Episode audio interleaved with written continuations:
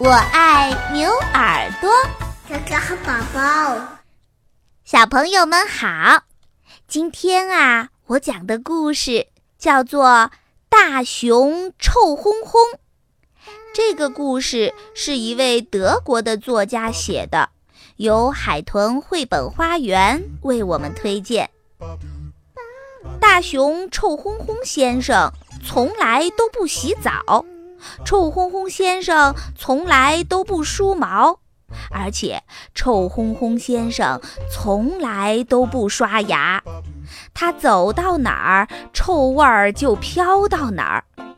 每天呀，大群大群的苍蝇围绕在他的身边，他们是臭烘烘先生唯一的粉丝。只要闻到臭烘烘先生可怕的味道，森林里的动物们就会飞一般的逃走。不过这一点儿都没有影响到臭烘烘先生的心情。他想着：“哦，要是我能交上一两个朋友，呃，倒是件呃不赖的事儿。”可有一天早上，一切都改变了。臭烘烘先生被一阵难以忍受的痒痒给弄醒了。他试着用胖嘟嘟的熊爪子去挠背，可是他够不着。他试着在泥巴地里打滚儿，可恶的痒痒还是停不下来。臭烘烘先生比以前更痒、更臭了。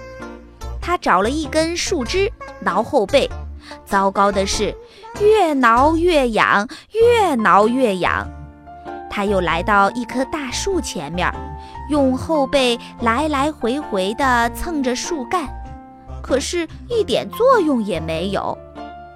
这个时候，从树上飘过来一个声音：“需要我帮你挠一挠吗？”“嗯，不过你还真是够难闻的。”臭烘烘先生抬起头。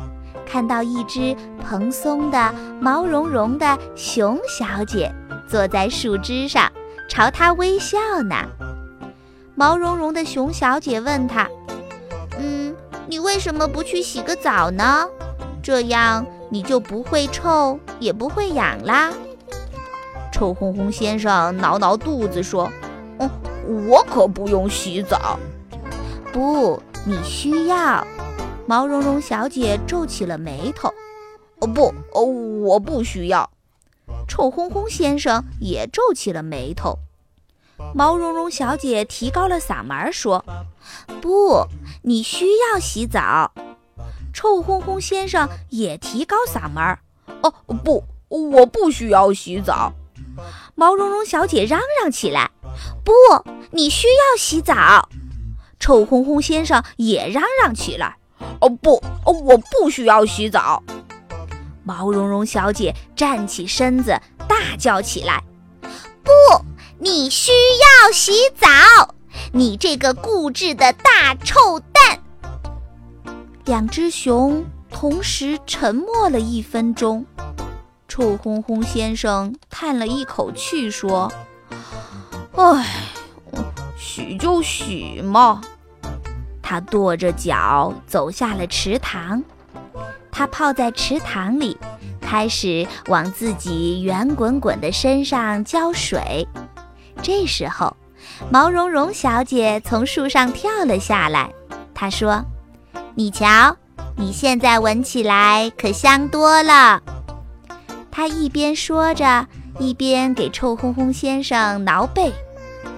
难以忍受的痒痒居然消失了，臭烘烘先生惊讶地发现，于是他转过身子说：“哦，谢谢你。”他伸出爪子，开始给毛茸茸小姐挠背，然后小声地嘟囔着：“哦，不过这可是我最后一次洗澡哦。”毛茸茸小姐笑了。